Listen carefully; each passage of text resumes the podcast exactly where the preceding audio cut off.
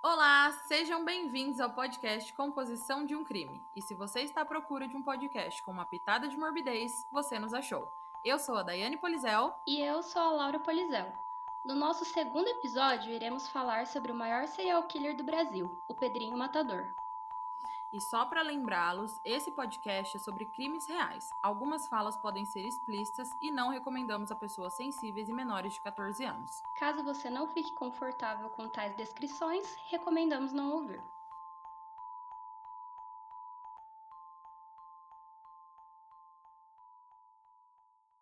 Pedro Rodrigues Filho, mais conhecido como Pedrinho Matador, nasceu em 1954, em Santa Rita do Sapucaí, Minas Gerais. Ele é conhecido como um dos maiores serial killers do Brasil. Extremamente frio e calculista, matou mais de 100 pessoas, incluindo seu próprio pai. A violenta trajetória de Pedro começa cedo, quando ele ainda era um feto dentro da barriga da sua mãe, que sofria diariamente pela violência do marido. O pai, também de nome Pedro, se tornava muito violento quando bebia, e em uma ocasião específica, motivado pelo ciúme cego, deu uma surra em sua esposa, a senhora Manuela, que teve um chute desferido em sua barriga. Esse chute acertou a cabeça do nascituro, causando uma grave fratura no crânio de Pedrinho. A cicatriz é visível até hoje, e essa agressão sofrida pode ser entendida como um elemento fundamental para a formação de uma personalidade violenta e maquiavélica, moldando uma instabilidade psicoafetiva e comportamento antissocial. Lendo a história dele e vendo algumas entrevistas, é, a gente vê que o Pedrinho ele fala que ele não teve infância, que ele não se lembra de coisas boas, que a vida dentro da casa era difícil e que quando as coisas pioravam muito, ele ia para casa dos seus avós. E o avô do Pedrinho ensinou ele a caçar quando ele ainda era bem moleque. De acordo com os relatos dele mesmo, eles pegavam alguns bichos, como macacos vivos, eles matavam e vendiam as suas peles. O Pedrinho conta que ele sentia muito prazer em matar os animais, o que já é um fator grave na formação de caráter de alguém. E um dos critérios para classificar uma pessoa como psicopata é matar animais por prazer, coisa do qual o avô incentivava muito. Eu não tinha infância nenhuma. A minha infância, para ser sincero, era caçar para o mato. Espingarda, meu avô me ensinou, me ensinou a atirar, estilingue. Minha infância foi assim dentro do mato. Porque eu ia para o mato, dava tiro, gostava da tiro, né? Matava o quê? Animais? Macaco, animais, macaco para vender o couro, né? Nós vendia, matava chimpanzé. Geralmente não, não matava, pegava vivo, né? E antes de matar seres humanos, você matava animais? Matava animais, para vender. E sentia prazer nisso? Sim, sentia.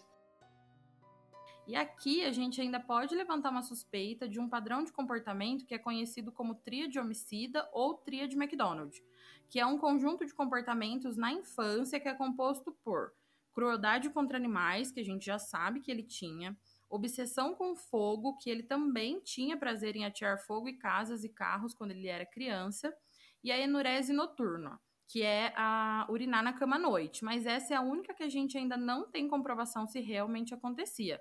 Porém, para o autor, MacDonald, uma combinação de dois desses comportamentos já é suficiente para associar tendências violentas posteriormente na fase adulta. E isso é uma coisa muito esquisita, porque eu não entendo como que é, os avós viam isso como uma maneira saudável, né? Ah, você tá estressado? Vamos matar uns bichos aí, filho. Sim, você tá, você não tá gostando do que tá acontecendo na sua casa? Vamos ali matar uns macaquinhos, é, vender a pele deles. Desestressar. Não é uma coisa Sim, não é uma coisa que a gente pense que nem antigamente seria tão é, normal assim, não, né? Não, o mais normal seria, ah, você tá triste, vamos tomar um sorvete ali na esquina, mas matar? Não. Estranho. Muito. E quando ele tinha 13 anos, ele teve uma desavença com um primo dele, do qual acertou o Pedrinho com um soco no olho. De acordo com o Pedrinho, é, ele fala que ele queria montar no cavalo, o primo dele não deixou e ele, o primo dele deu um soco no olho dele.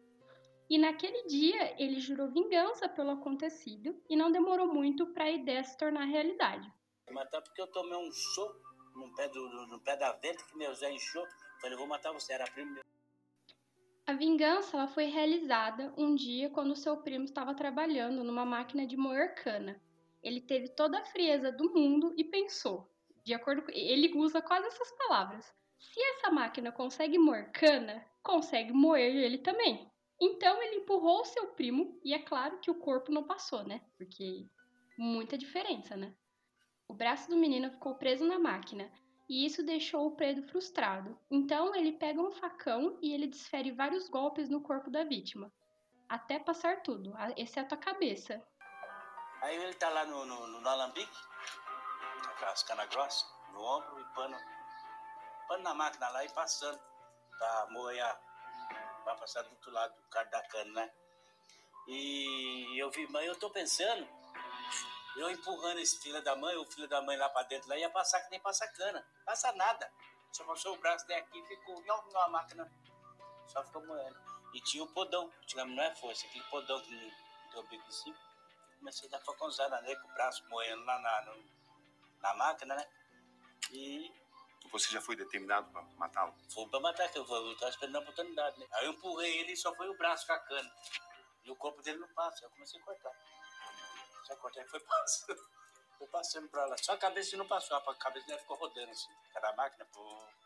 Aí veio os capatazes, meu avô desligar da máquina. Gente, vocês entenderam que ele tinha 13 anos quando ele fez isso? 13 anos. Pensa o que passa numa cabeça de uma criança de 13 anos para pensar: nossa, só o braço dele ficou preso. Eu preciso que passe o corpo dele inteiro na máquina de moecana. É muito bizarro se você for pensar que ele tinha só 13 anos. Sim, e ele mesmo conta depois disso que ele foi. É, a polícia, né? Pegou ele e ele ficou no mínimo assim umas quatro horas na delegacia. O avô dele teve que ir lá assinar um termo de responsabilidade e o único castigo que ele teve foi ter que lavar a máquina toda, que estava toda suja de sangue do próprio primo dele.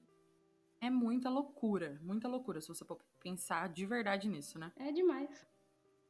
E não demorou muito pro Pedrinho sentir vontade de matar novamente. Ele mesmo diz que naquele momento alguma coisa despertou dentro dele e que sua vontade de matar estaria apenas começando. O pai dele trabalhava numa escola como funcionário público e um dia ele foi demitido por ter roubado a merenda escolar. E o Pedrinho ficou extremamente bravo com essa situação porque ele acreditava fielmente que seu pai não era bandido e que ele não tinha feito isso. Então, ele tomou as dores do pai, foi até a casa do vice-prefeito da cidade da época com a intenção de matá-lo por justiça ao seu pai. E ele realmente fez isso. Ele matou o homem a tiros e a sangue frio. Porém, isso não foi suficiente para ele. Em seguida, ele foi até a escola onde ele acreditava que o verdadeiro ladrão estava e matou ele também.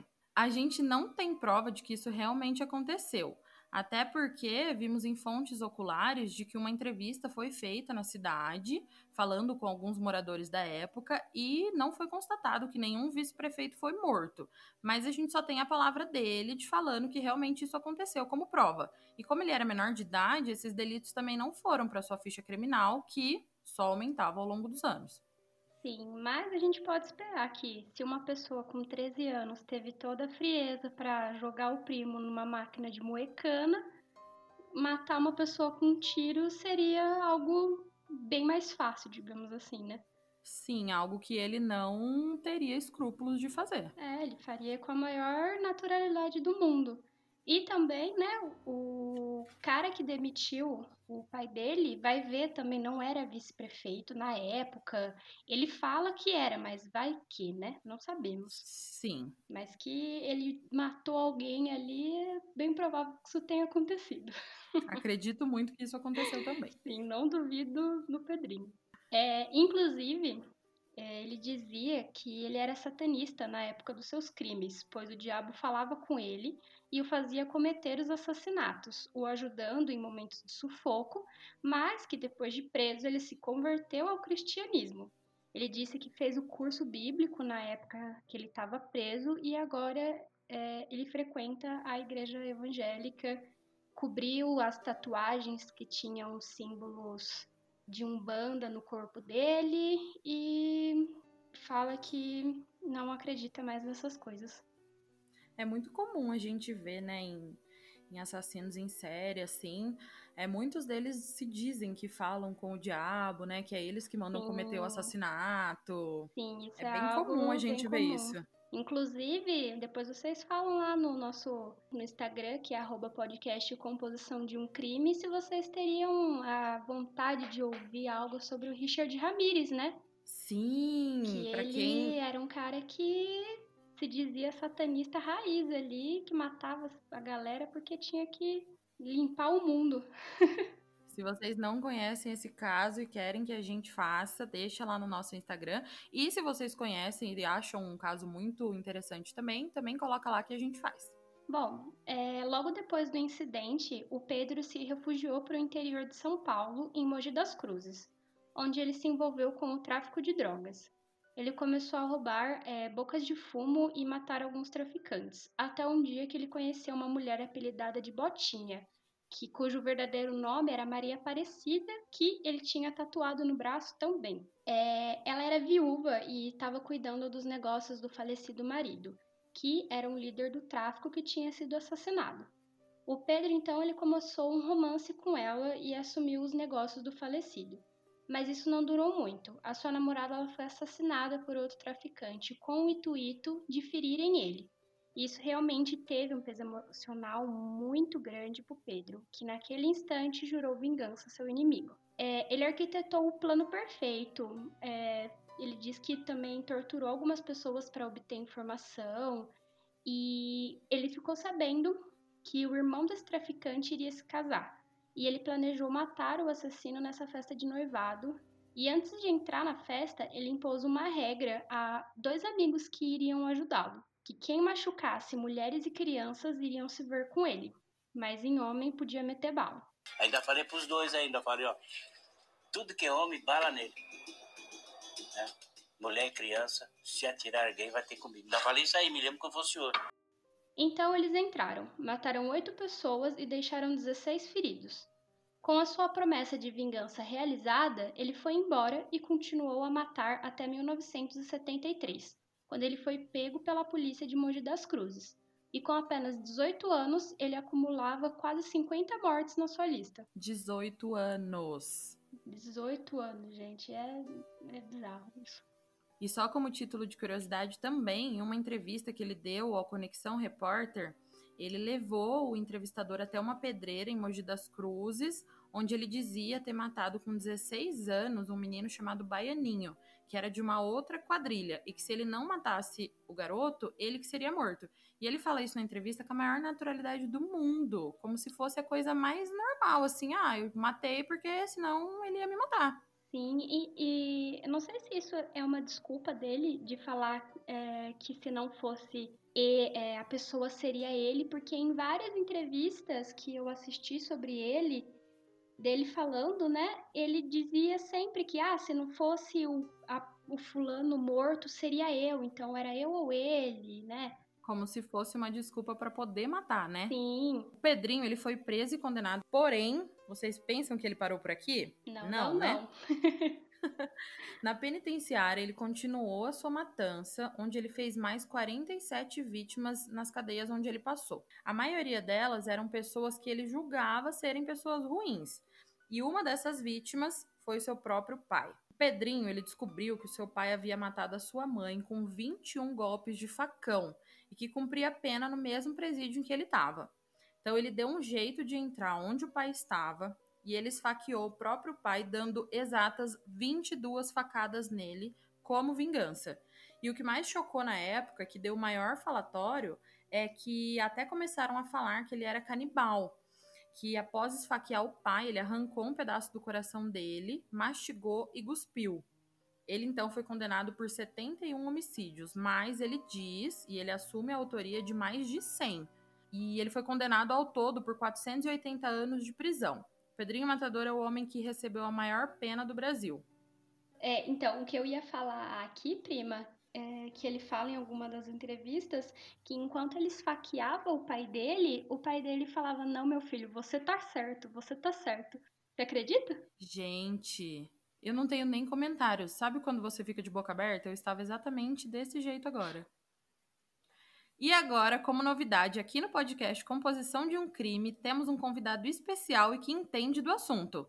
Dr. Ronaldo de Macedo, advogado que trabalha na área do direito há 23 anos. Seja bem-vindo, Dr. Ronaldo.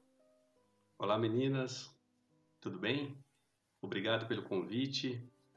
Bem, é, o caso do Pedrinho Matador foi um dos mais graves ocorridos no Brasil e até hoje é motivo de questionamento do nosso sistema criminal. Em linhas gerais, uma condenação criminal ocorre quando se tem provado a autoria e materialidade de um delito. Para entender, a materialidade é a existência do crime e a autoria é quem, quem é o autor do fato criminoso. E esses aspectos legais, no caso aí do Pedrinho, não tinha qualquer sombra de dúvida, né? é, não tinha questionamento algum. Mas nos casos de crime, tem mais coisas a serem consideradas, como a imputabilidade, que é a possibilidade de se, atribu de se atribuir a autoria ou responsabilidade pelo fato criminoso a alguém capaz de compreender o ato criminoso. Né?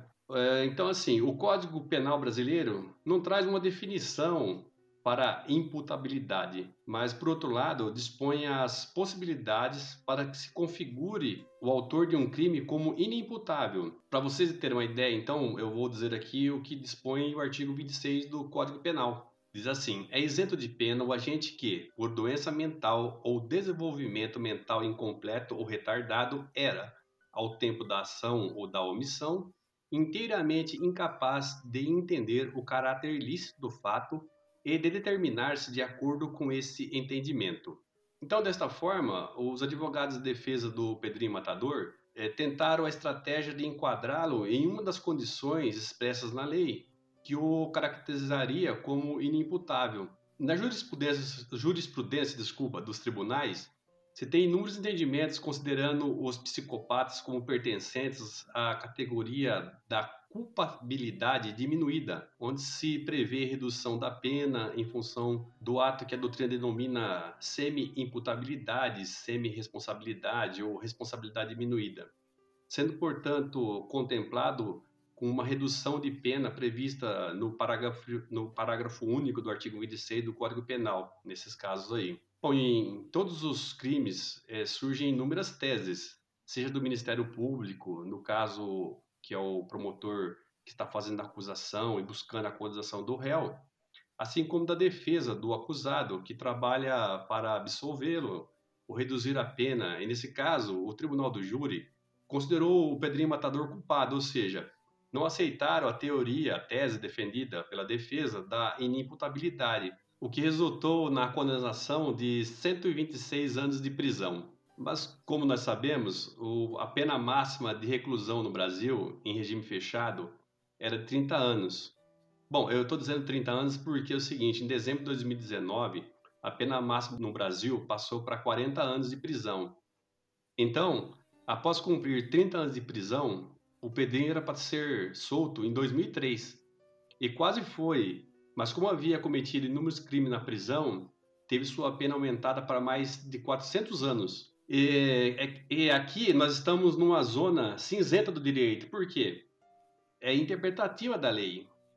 E o entendimento foi de que crimes cometidos depois do início do cumprimento da pena implica nova contagem Assim, a prisão do Pedrinho se estenderia até o ano 2017, mas ele foi solto em 2007, contemplado por um indulto. Portanto, ele ficou preso por 34 anos. Por ter participado, é, enquanto estava preso, de rebeliões na prisão, ele foi processado e julgado à revelia, sendo novamente condenado a pena em regime fechado, voltando à prisão em 2011, onde ficou preso até o ano de 2018.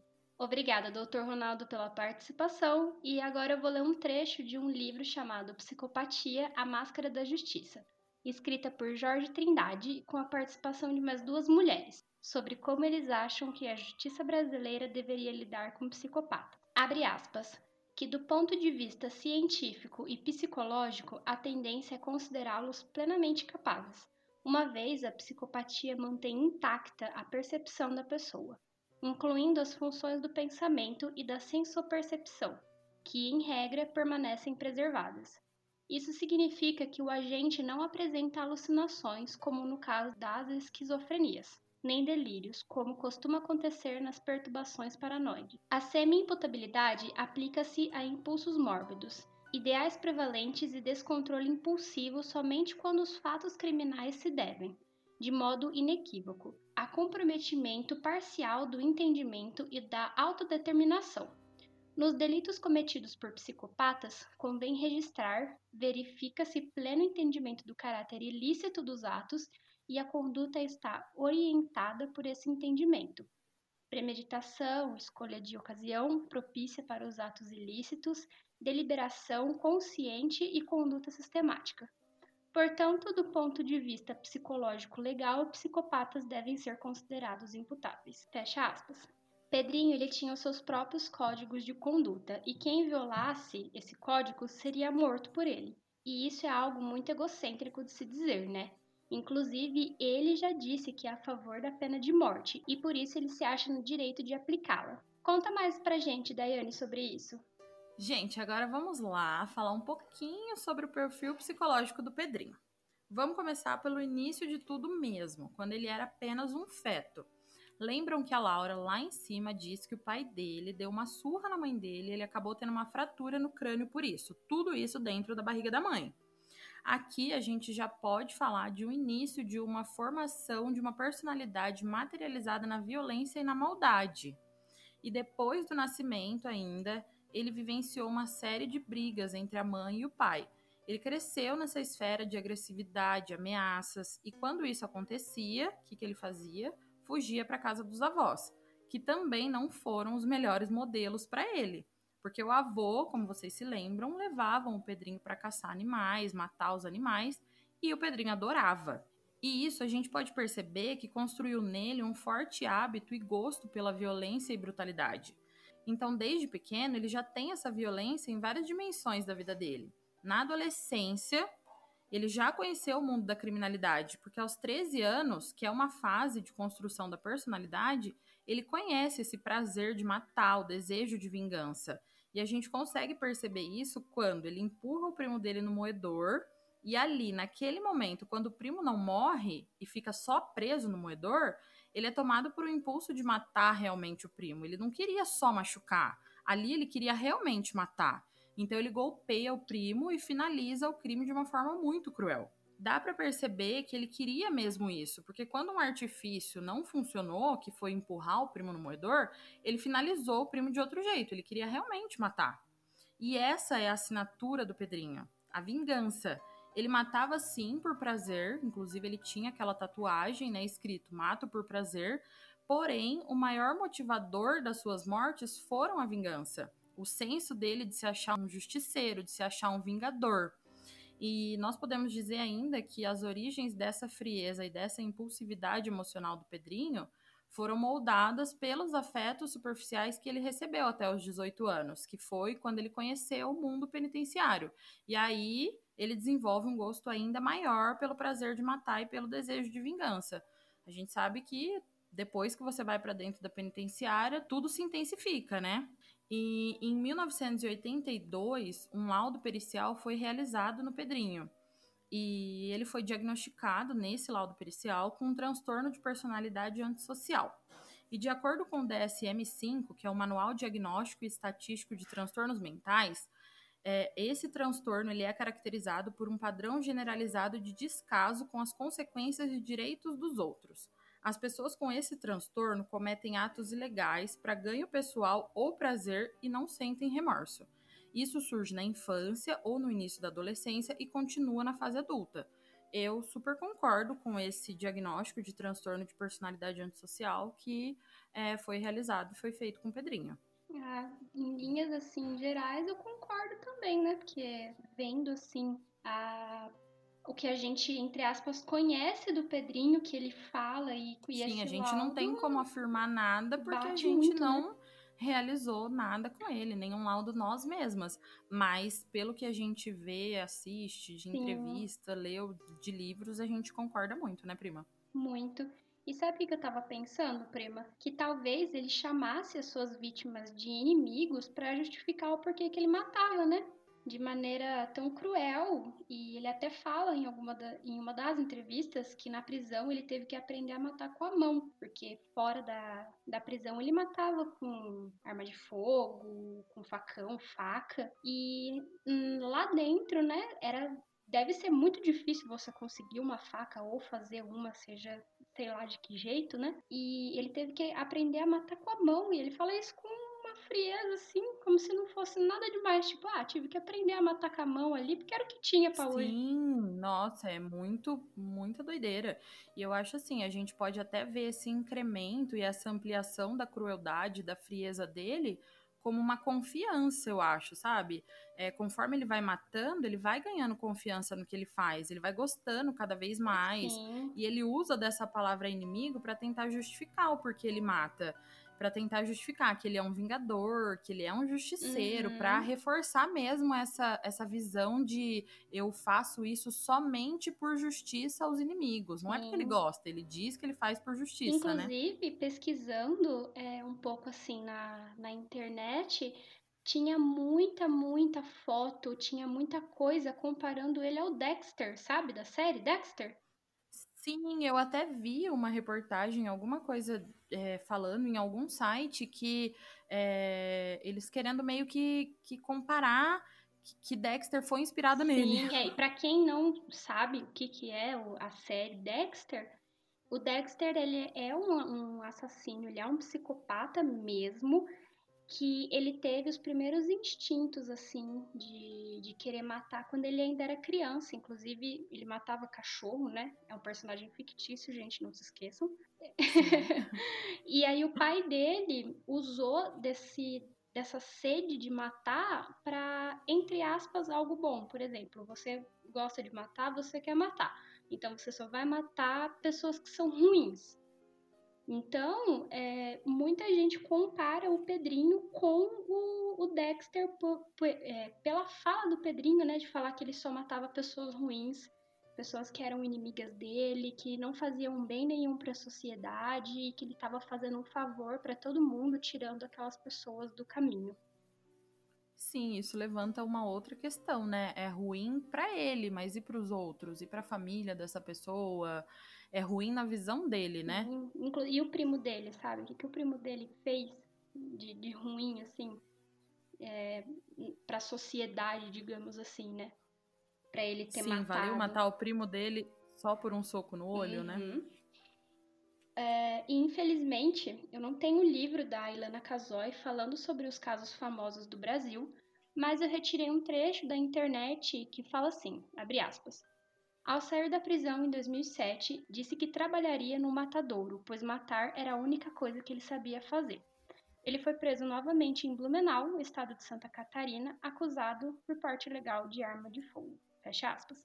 Um fato muito interessante foi de que ele teve a maior pena cumprida no Brasil. Ele passou por oito prisões de dez cidades diferentes do interior de São Paulo, sendo Mogi das Cruzes, Franco da Rocha, Presidente Venceslau, Araraquara, Avaré, Taubaté, Jacupiranga e Guarulhos. Será que ele passou perto da cidade onde vocês moram ou na cidade que vocês moram? Eu sei que a Araraquara que- é bem perto da onde eu moro. E eu já morei em Presidente Venceslau. Eu tava ali. É, nossa, que medo, né? Sim. Não que ele fosse fazer nada, mas. Tá tão perto assim, né? Dá uma, uma agoniazinha. Sim. E conforme o Dr. Ronaldo falou, é, em setembro de 2011, a imprensa de Santa Catarina publicou que o Pedrinho Matador havia sido preso numa casa da zona rural de Camboriú, onde ele trabalhava como caseiro.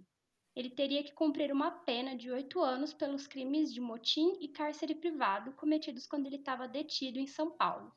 E em 2018, ele foi solto com 64 anos de idade.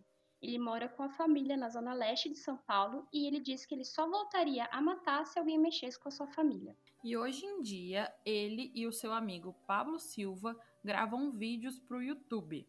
E o Pedrinho fala sobre a sua trajetória de vida nesses vídeos, como foram os anos na cadeia, e ele tenta alertar os jovens do porquê a vida no crime não vale a pena. O nome do canal é Pedrinho Ex-Matador e Pablo Silva 2P. E o Pedrinho, ele até fala que tem muitas pessoas que o reconhecem na rua e tiram fotos com ele. Isso é bizarro. Já pensou, você tá vendo o serial killer assim passar na rua e fala assim, não posso tirar uma foto com você, cara? Imagina! Oi, serial killer, vem Vamos cá! tirar uma Vamos foto, tirar uma postar no foto! Instagram, olha gente, eu tô aqui com o Pedrinho. Nossa. Ex-matador. Ex-matador, é, é por isso que eu falo, o Brasil, ele é, ele é muito especial, porque o serial killer, ele se arrepende e ele ainda faz vídeo pro YouTube falando do porquê que a vida do crime não vale a pena. O Brasil é muito especial. O Brasil tem um lugar no coração do mundo é, inteiro. Brasil é Brasil.